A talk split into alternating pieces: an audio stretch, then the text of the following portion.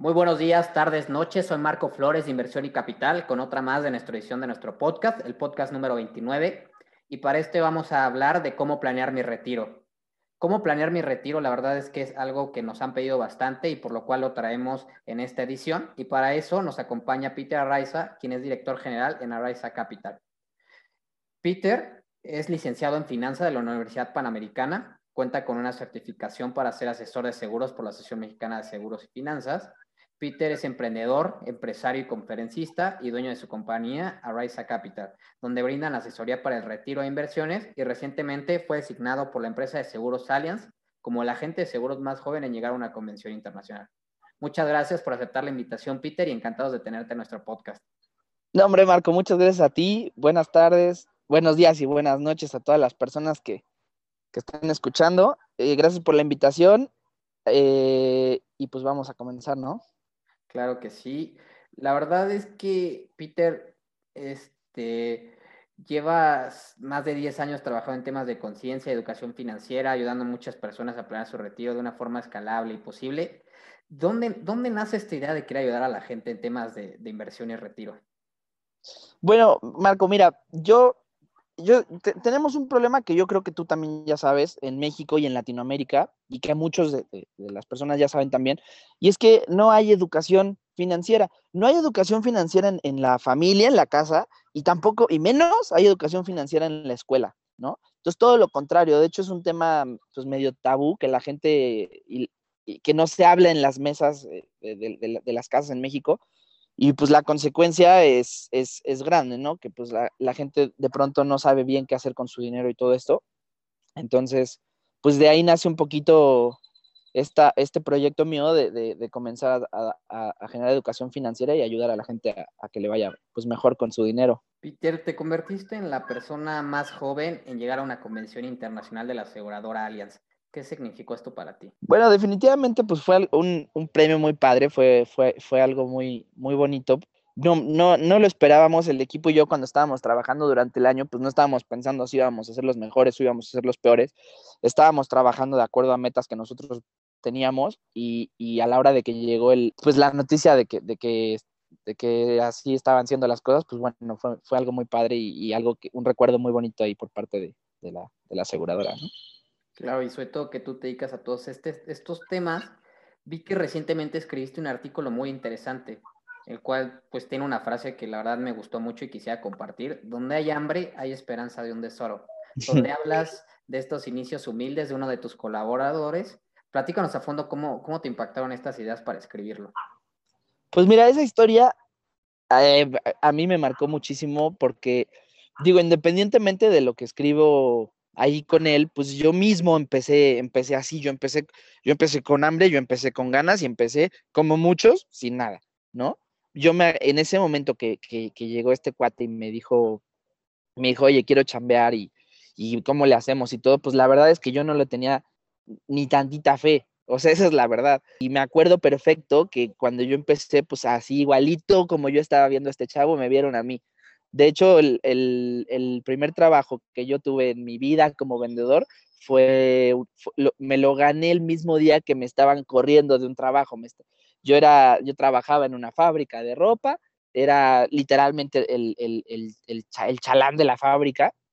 Me mandaban ahí por hilo cuando hacía falta y, este, y me ponían a limpiar, ¿no? Pues obviamente pues yo no era bueno limpiando y, y, y me corrieron, ¿no? Y entonces en, en la plática del, del, despido, yo le empecé a contar a, al cuate que no, que mira, que aquí, que allá, que yo limpio y me vuelven a ensuciar y que no sé qué, que no sé cuánto. Y el cuate me dijo, oye, pero pues tú no, no, no, no hablas tan mal, ¿por qué no te haces vendedor? Y, y dije, bueno, está bien, me hago vendedor.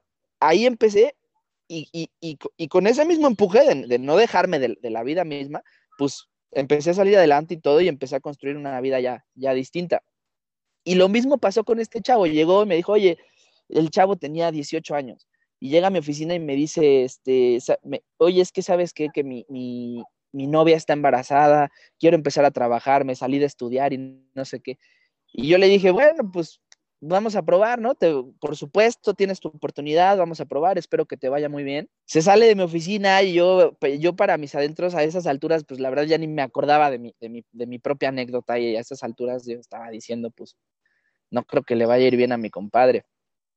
Pasan tres meses, pasan tres meses y empieza, eh, y empieza a, traer producción, producción, producción, más que nadie más, más que, más que todos los otros eh, vendedores. Y yo dije, bueno, pues cómo, qué onda, ¿no? ¿Cómo le está haciendo este cuate? Los mismos vendedores pidiéndole, este, ¿cómo le estás haciendo y todo? Entonces lo llamé a mi oficina un día y le, y le pregunté, oye, pues qué onda, qué, cómo, qué cambió contigo, ¿no? ¿Qué ¿Cómo le estás haciendo? Y me dijo, me dijo, no, pues yo me puse a estudiar, me puse todas las noches a practicar yo le pedí a mi papá y a mi mamá que me escucharan. En las noches les, decía, oye, te voy a hacer mi, mi, mi, pitch de ventas y, eh, y, y, dame retro, ¿no? Y, o sea, eso me dijo él que hizo en su casa y practicó y le echó ganas y todo, y ahí lo tenías tres meses después dando resultados, ¿no? Entonces, obviamente, fue una historia que me marcó muchísimo, que me hizo recordar mis, mis propios inicios y que y que pues se me quedó la historia y con el tiempo ya al final decidí pues escribir el artículo. No estoy seguro si, si lo leyó esta persona o no, pero definitivamente en mi experiencia donde hay hambre, hay esperanza, un tesoro. Claro, y la verdad es que es una frase que la verdad me, me gustó bastante. Peter, llevas años dedicándote a ayudar financieramente a las personas. Esta frase es muy profunda, pero si estuvieras escasos días de morir, ¿con qué te quedas de, de todo este recorrido que has hecho? Pues mira, eh, me voy tranquilo, o sea, esa es la verdad, me voy tranquilo y te voy a decir por qué.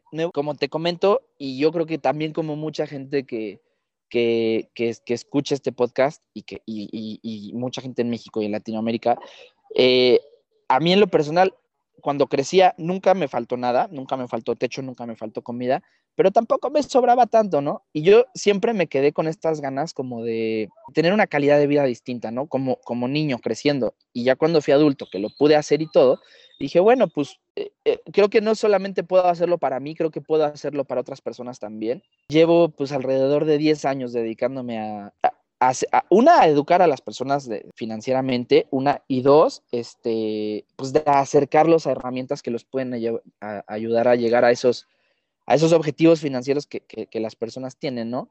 Entonces, eh, digo, por ejemplo, en Arriaza Capital, en la empresa, tenemos 5 mil clientes, hemos atendido a, a, a, 5 mil personas y en comparación con, pues, todo lo que es, por ejemplo, México, que estamos hablando de 130 millones de personas, pues no es nada, ¿no? Por supuesto, y nuestro objetivo es llegar mucho, mucho más lejos, pero si hoy, si hoy me tuviera, estuviera escasos días de morir, yo me voy tranquilo por la huella que sé que ya hemos dejado en, en, en las familias que hemos logrado alcanzar, ¿no? Me voy tranquilo, me voy, me estoy muy alineado con el propósito de vida que yo creo que yo tengo. Estoy muy contento con lo que estoy haciendo y si estuviera escasos de días de morir, me voy tranquilísimo porque pues he tratado de hacer este mundo un poquito mejor. Justamente vamos a hablar de todo esto a lo que te dedicas, que sobre todo pues, son muchos temas del ahorro.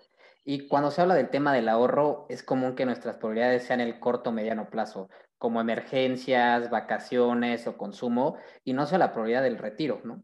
Según estadísticas de la CONSAR que investigué, solo el 11% de las personas en México planea su futuro y esto se vuelve muy relevante ahorrar para el retiro. Puede ser interpretado como una forma de poder invertir a lo largo del tiempo para cubrir los gastos básicos y mantener un estilo de vida tranquilo al momento de jubilarnos, lo cual pues se vuelve prioridad y realmente que nosotros tenemos que, pensar en ello, ¿no? ¿Por qué la gente no, no ahorra, Peter, o planea su retiro? ¿Tú que eres un hombre de frases, hay una frase que a mí, que a mí me gusta mucho que, que, que dice, la gente exagera lo que puede lograr en un día, o sea, la gente sobreestima lo que pueden lograr en un día y subestima lo que puede lograr en 10 años. Yo creo que en la mayoría de los casos la gente no ahorra para su retiro por dos principales razones. Una, porque no hay la cultura, que es lo más importante. A la gente se le hace más fácil satisfacer las banalidades de corto plazo a costa de los sueños de largo plazo, ¿no? Que básicamente es eso, la gente de pronto piensa que si, que, oye, es que si me voy de vacaciones, es que si me compro un coche, es que si, si cualquier cosa que, que me voy a estar mandando un mensaje de abundancia, ¿no? Cualquier cosa que puedo lograr aquí ahora más rápido o en un corto plazo, este, me va a dar un, un bienestar mayor a que yo ahorre para mi futuro, ¿no? Eso es lo que la gente piensa, cuando en realidad, pues que el hecho de que tú, compres un coche, pues no te va a hacer más rico ni más pobre, pero el hecho de que poco a poco vayas construyendo tu patrimonio, pues por supuesto que sí te va a hacer mucho más rico en el largo plazo, ¿no? Esa es una de las razones. La gente subestima lo que puede lograr en un en 10 años y sobreestima lo que puede lograr en un día. Este, esa es la primera razón. La segunda razón por la cual la gente no está ahorrando para su retiro, en mi opinión, es porque no, tampoco hay mucha educación. Hay veces que la gente que por más que quiere, pues hay gente que sí tiene la conciencia, que sí quiere, que quiere empezar, pero simple y sencillamente pues no sabe por dónde, ¿no? Yo me he encontrado con personas que me dicen, oye, es que no sabía cómo, o es que no sabía por dónde, o cuáles son los mejores instrumentos para hacerlo, y precisamente, pues ahí es donde entra eh, mi trabajo y el trabajo de la, de la, empresa de Arriaza Capital y de toda la comunidad financiera, pues para ayudar y educar y orientar a todas las personas que sí les interesa el tema, que ya les está saltando y que quieren sacar adelante, pues esta parte de sus finanzas personales. Hablando de, de los instrumentos, que digo, es lo, lo más importante. ¿Nos podrías platicar, por ejemplo, cuáles son los instrumentos o formas que una persona puede ahorrar para su retiro? Claro, pues mira, muchas personas tienen diferentes opiniones. Por supuesto existe la, la que está ahí cumpliendo su función y eso está bien, pero la verdad es que hay un solo camino para planificar el retiro.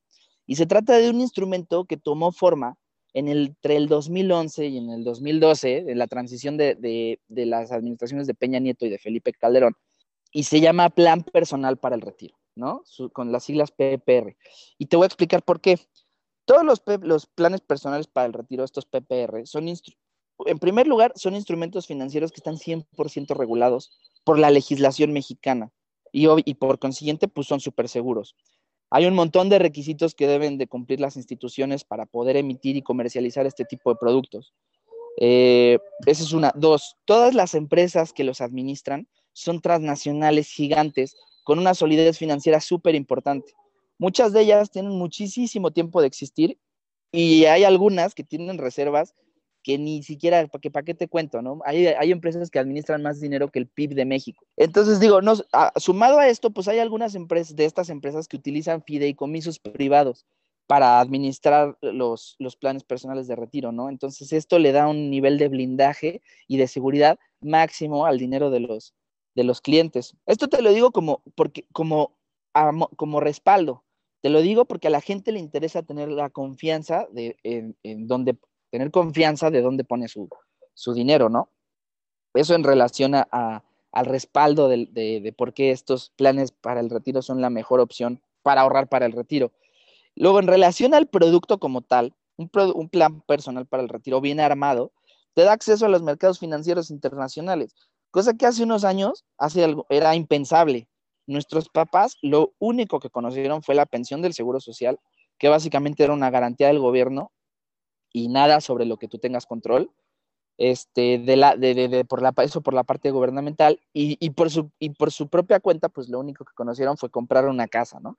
Comprar una casa o un bien inmueble, cosa que hoy pues es insensato realmente por, por cómo están los precios y por cómo están las tasas y por un montón de variables. Otra razón por la cual es uno de los mejores instrumentos o el mejor instrumento para, para pensar en el retiro, pues es, que puedes ahorrar montos mínimos, puedes ahorrar desde 1.500 pesos al mes, puedes comenzar a ahorrar e invertir para, para, el, para tu futuro. Invertir con 1.500 pesos al mes es algo que en la época, o sea, invertir en los mercados internacionales 1.500 pesos es algo que también en la, hace unos años, en la época de nuestros papás, no se podía, pero ni imaginar. O sea, no había instrumentos que nos permitieran entrarle con tan poquito o, o ser tan accesibles. Comenzar a una edad temprana puede hacer muchísima diferencia. Te permite no invertir montos tan significativos y aún así tener resultados extraordinarios.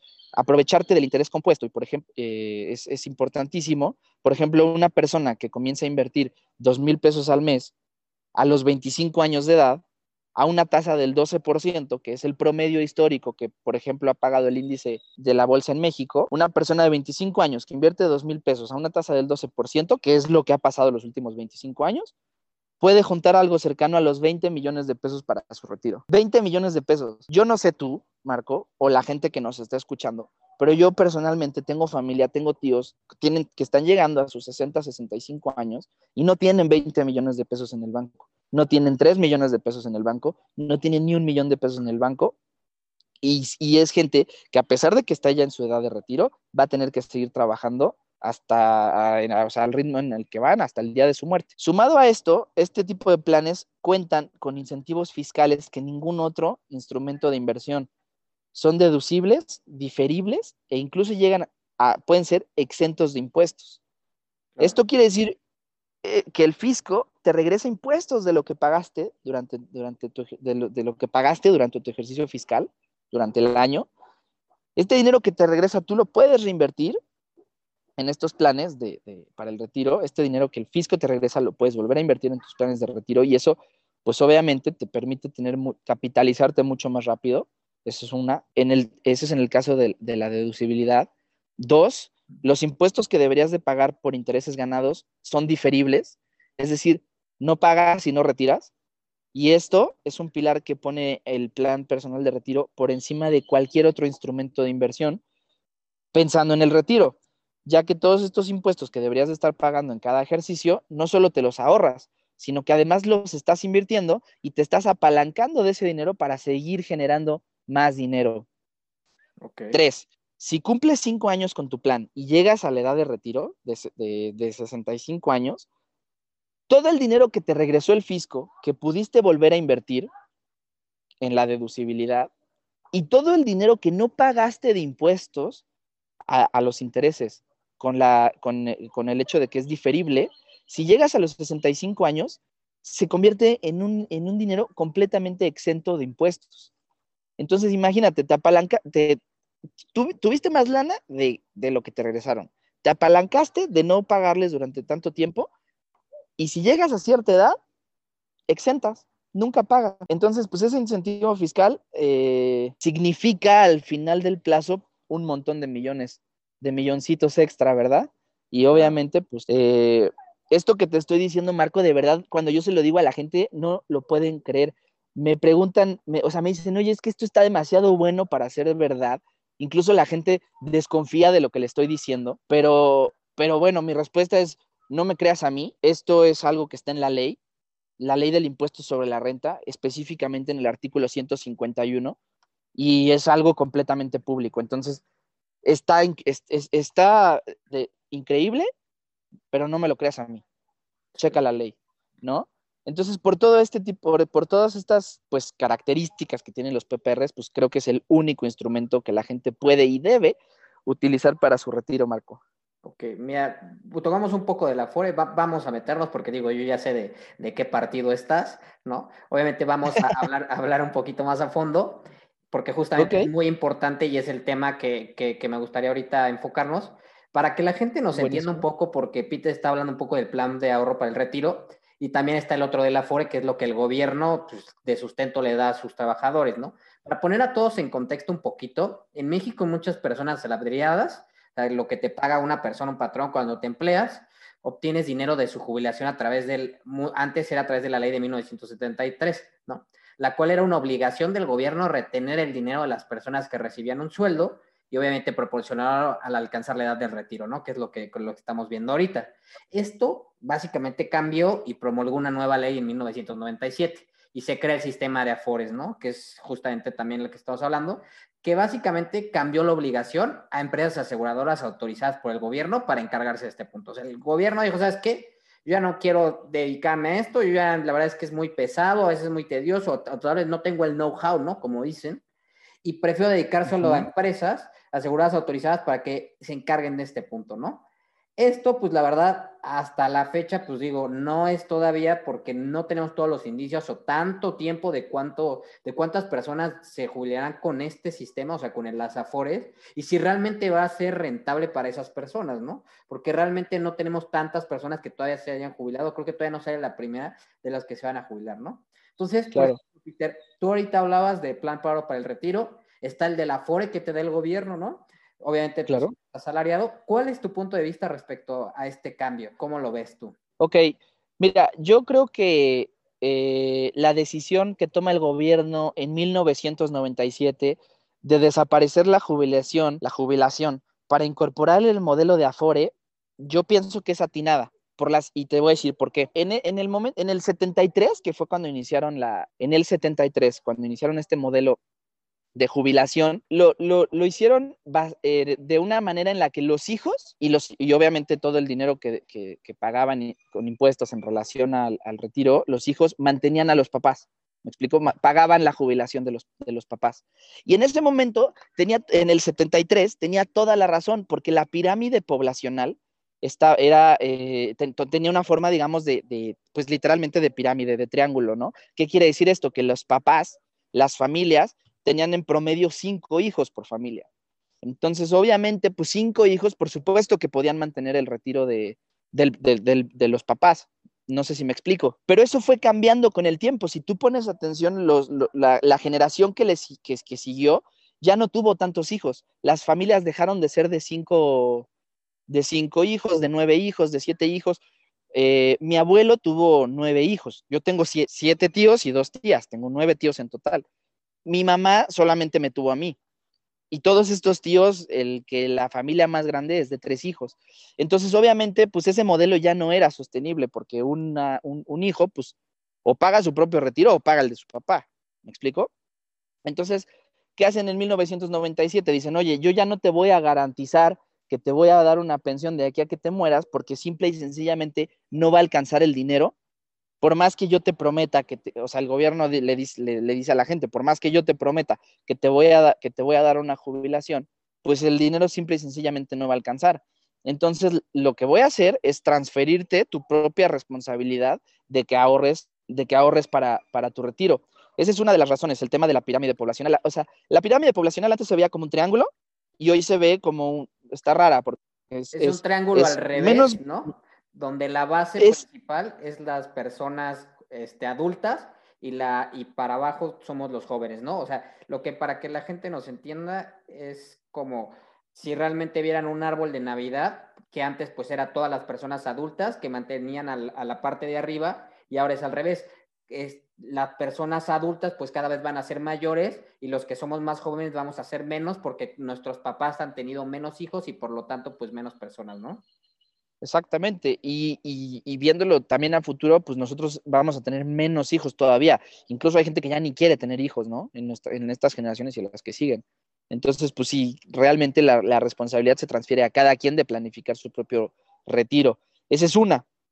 Dos, los requisitos que tenías para pensionarte o jubilarte antes eran, a mi forma de ver las cosas, demasiado ligeros como para que realmente se te pueda garantizar algo.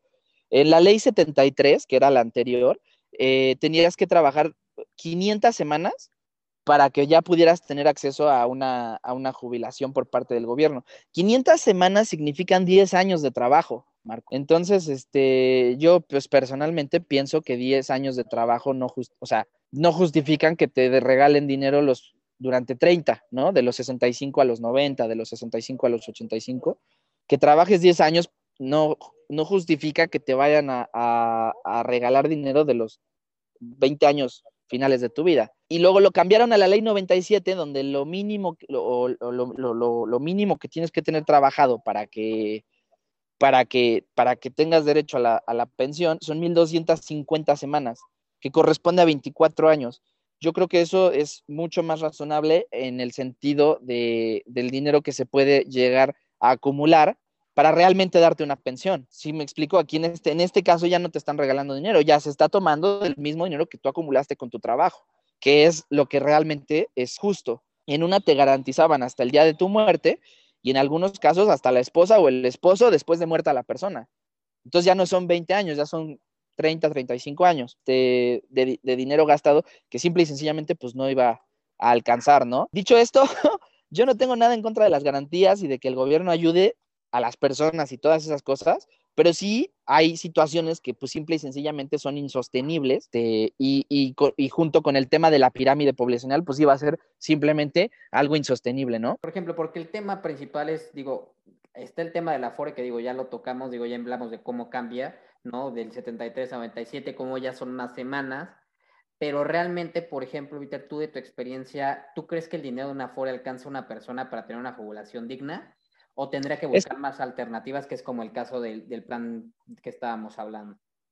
Justamente complementando tu, eh, pregunta, eh, creo que no, eh, porque a pesar de que sí creo que estuvo, que fue acertado que cambiaran el modelo, lo que sí creo también es que les falta un programa de educación para las personas, porque sí, efectivamente la FORE por sí misma, como la plantearon, no va a alcanzar y se necesita ahorrar más dinero por cuenta propia, por voluntad, ¿no? Este, eso es, una, ¿no? Eh, dos, la regulación, este, bueno, la regulación de los portafolios pues es muy estricta en, en el Afore, ¿no? Está limitada y a mi entender es incluso un poco ignorante en cuanto a la administración del dinero de los ahorradores en el tema del Afore. Entonces, pues definitivamente sí creo que, no les va, que no les va a alcanzar. Y tengo unas estadísticas aquí que te quiero compartir. Una persona que no ahorra voluntariamente se va a retirar con una pensión aproximada del 30% de su sueldo. En México, el sueldo promedio es de 9 mil pesos. Esto quiere decir que el promedio de los mexicanos va a recibir una pensión de 3 mil pesos al mes. Sumado a esto, tengo otras estadísticas por ahí que, como, como comentabas, en el 2021 pensiona la primera generación de esta nueva ley del 97, ¿no? O sea, los que empezaron a trabajar en el 97 se, se pensionan ahorita en el 2021. Son 40 mil mexicanos que van a cumplir 65 años en el 2021, de los cuales solamente 12 mil van a tener acceso a la pensión porque solamente 12 mil juntan las 1.250 semanas. Estamos hablando del 30% de, los, de, la población que debería de estarse este, retirando, solamente el 30% va a poder va a poder hacerlo. Y esos 12 mil que se van a retirar, en promedio se van a estar retirando con una pensión de 3 mil pesos al mes, porque en promedio es lo que ganan. Bueno, 9 mil pesos y el 30% son 3 mil. Entonces, pues a reserva de que les guste la idea de retirarse con 3 mil pesos al mes, a mi entender, imperativo que busquen otras alternativas para, para, su, para planificar su retiro. Claro, entonces un poco diciendo, mira, sabes que la FORE sí, pues es una forma, una alternativa, realmente se está demostrando un poco que no nos va a alcanzar, ¿no? Por todo lo que hablamos de la pirámide, porque cada vez somos más personas, porque realmente es otro sistema, ¿no? Entonces, realmente la gente pues tiene que buscar más alternativas, ¿no? Y ahí es donde entran los planes de ahorro para el retiro que comentamos, ¿no? Exactamente. Entonces, ahí es donde entran, ¿no? Básicamente. O sea, eh, sí creo que, les, que efectivamente la ley del 97 fue, fue un acierto, pero también creo que les faltó este, pues empujar un poquito más la educación, el, el, el rollo de la educación financiera hacia las personas, ¿no? Oye, Peter, entonces entiendo mucho este punto eh, y sobre todo también que la gente comprenda que la FORE, pues al final son personas que cotizan directamente por parte de su patrón, pues directamente a la FORE, ¿no? Los están inscritos en la FORE por parte del patrón. Pero también hay otro tema que es que el dinero, realmente muchas personas que nos escuchan son emprendedoras, ¿no? Que no necesariamente reciben un sueldo y por ende, pues no cotizan en una FORE. ¿Cuál será la mejor alternativa, por ejemplo, para estas personas?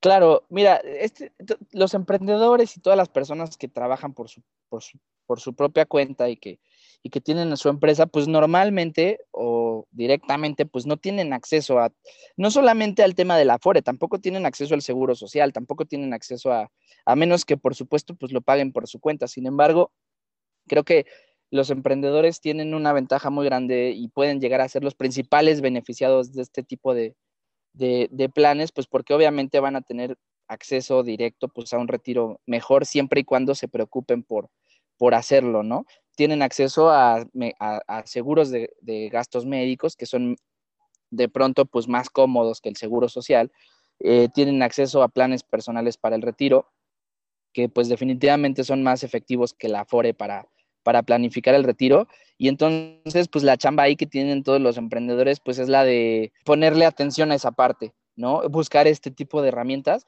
que definitivamente, pues los van a, beneficiar de manera importante, ¿no? Y además también le pueden sacar un provecho mucho más eh, importante que, de pronto otro tipo de personas. Claro, o de figuras. Entonces entender para, para que la gente vayamos este, este, cerrando un poco. Entonces, está la FORE, ¿no? Que es la que nos da el gobierno por, por tener un salario, ¿no? Y la cual, pues, a través de nuestro patrón, pues, nos retienen dinero, ¿no? Están los planes de ahorro para el retiro, que es justamente los que, los que comentábamos y de los cuales, este, pues, es una forma alternativa. Pero realmente centrándonos un poco, o sea, ¿tú cuál crees que sea la mayor ventaja que tendría el plan de ahorro para el retiro contra la FORE, por así decirlo? Una, el control que tienes sobre, sobre lo que estás haciendo. Porque, porque como te comentaba, el Afore y la, administración de fondos que, y las regulaciones que tienen bajo su legislación eh, están muy limitadas. Es decir, eh, me parece que tienen que tener así en su, para los más chavos, que es, y, que es el, el CIEFORE 1, ¿no? Lo dividen en CIEFORES y entre, más grandes seas, pues pasas de, de, CIEFORE 1 a CIEFORE 2, a CIEFORE 3. Y entre, y entre más adelantado estés, pues menos riesgo puedes tomar, ¿no? En, dentro del en el portafolio de inversión. Este, entonces, en el CIEFORE 1, que es para los más chavos, donde supuestamente se puede asumir más riesgo, la regulación está hecha de que no puedes invertir más del, más del 20% en renta variable. El 80% está invertido en renta fija y eso no lo puedes cambiar, no lo puedes modificar, no puedes elegir nada.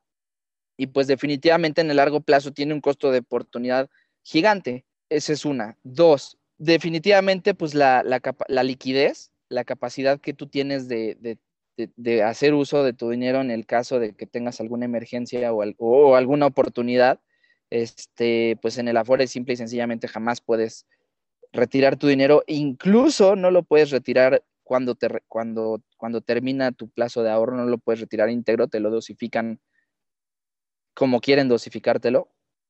Este, te dan una parte y el resto te lo dosifican. Este, entonces, pues el hecho de que no tengas poder sobre tus propios ahorros, pues, pues está cañón, ¿verdad?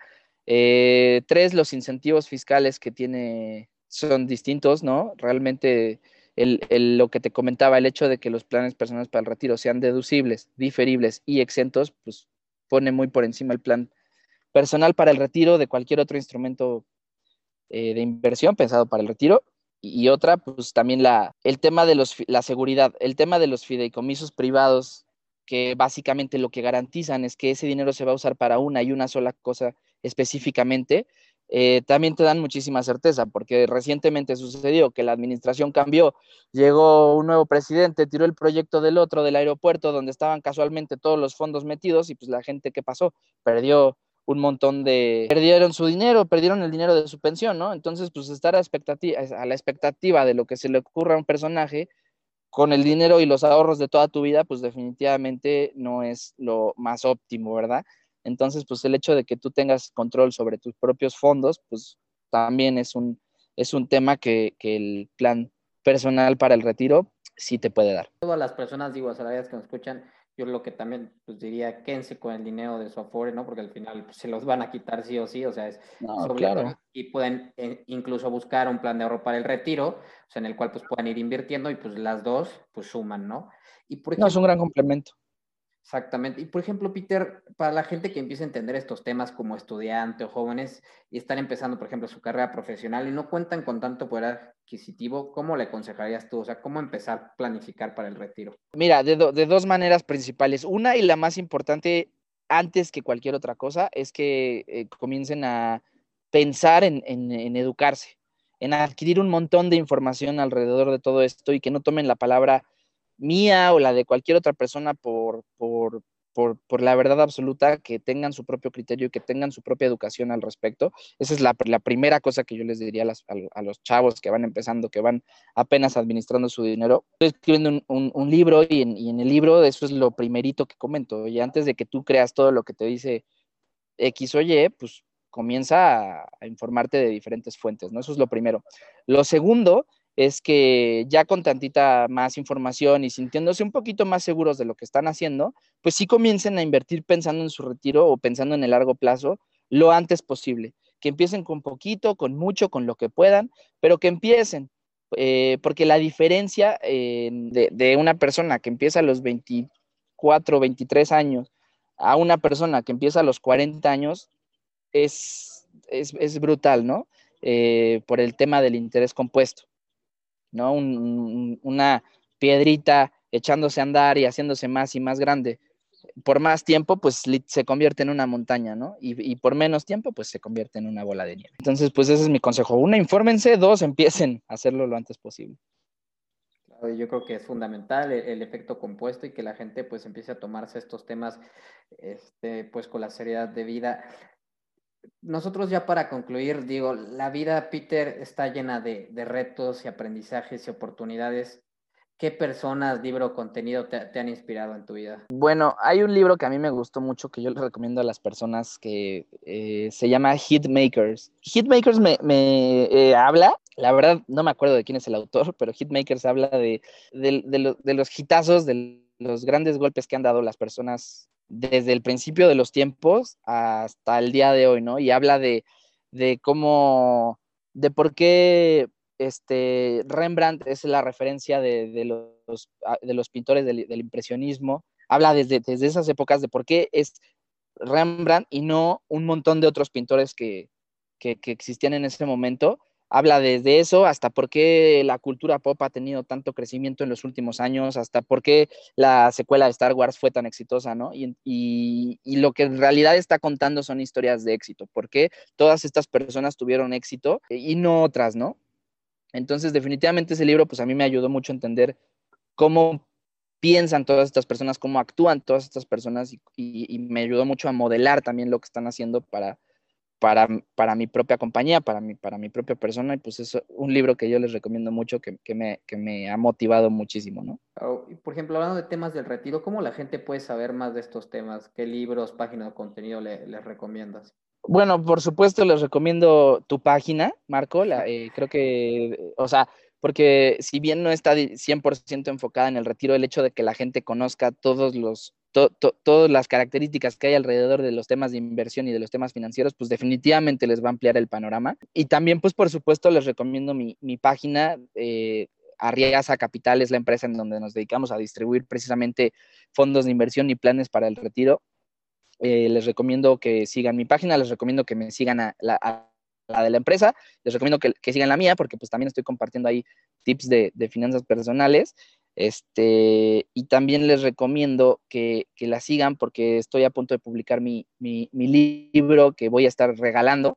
Entonces, pues ahí la, la cuestión es que eh, estoy buscando que esté lleno de valor para que la gente pueda tener una mucho mejor idea de cómo planificar su, mundo financiero, sus, inversiones y, su futuro. Claro, y, pues claro, de todo el parte del equipo de inversión y capital, ahí mando, mando un saludo, digo a Luis, quien se cara de, la página principal de Instagram, y a todos los demás, tanto a Raúl y, y a Aaron, y justamente vamos a dejar todos los enlaces con, con Peter para que puedan eh, pues crear, siguiendo creándose valor, para que comprendan más de estos, cómo funciona el plan de ahorro para el retiro a fondo. Él los puede ayudar muchísimo a que lo entiendan. Yo personalmente digo, tengo mi plan con él, entonces pues lo puedo garantizar. Entonces, pues muchísima gente pues ya sabe, ¿no? Que hay muchísimas alternativas, que yo creo que el, que el, que el ahorro es fundamental para cualquier persona y es fundamental que empiecen hoy, no importa la edad que tengan, ¿no, Peter? Sí, definitivamente. Es importantísimo que empiecen desde hoy no importa la edad que tengan, al revés, entre más jóvenes, mejor. Claro, pues agradecerte muchísimo, Peter, por tu tiempo y espacio. Dejaremos todos los enlaces a toda nuestra comunidad y pues de nuevo agradecerte, Peter. No, hombre, pues muchísimas gracias a ti. Eh, la verdad, felicitaciones, están haciendo un contenido padrísimo. Yo lo sigo, soy su fan. Este, y agradezco mucho que me hayan dado chance de, aprovechar eh, este espacio y ojalá que pues les sea de mucho valor a todas las personas que, escuchan principalmente que les sirva y que, y que comiencen a pensar pues en todos estos temas. Gracias, muchísimas gracias Peter, muchísimas gracias a toda la gente que nos escuchó. Esta fue otra más edición de nuestro podcast de inversión y capital. Hasta la próxima.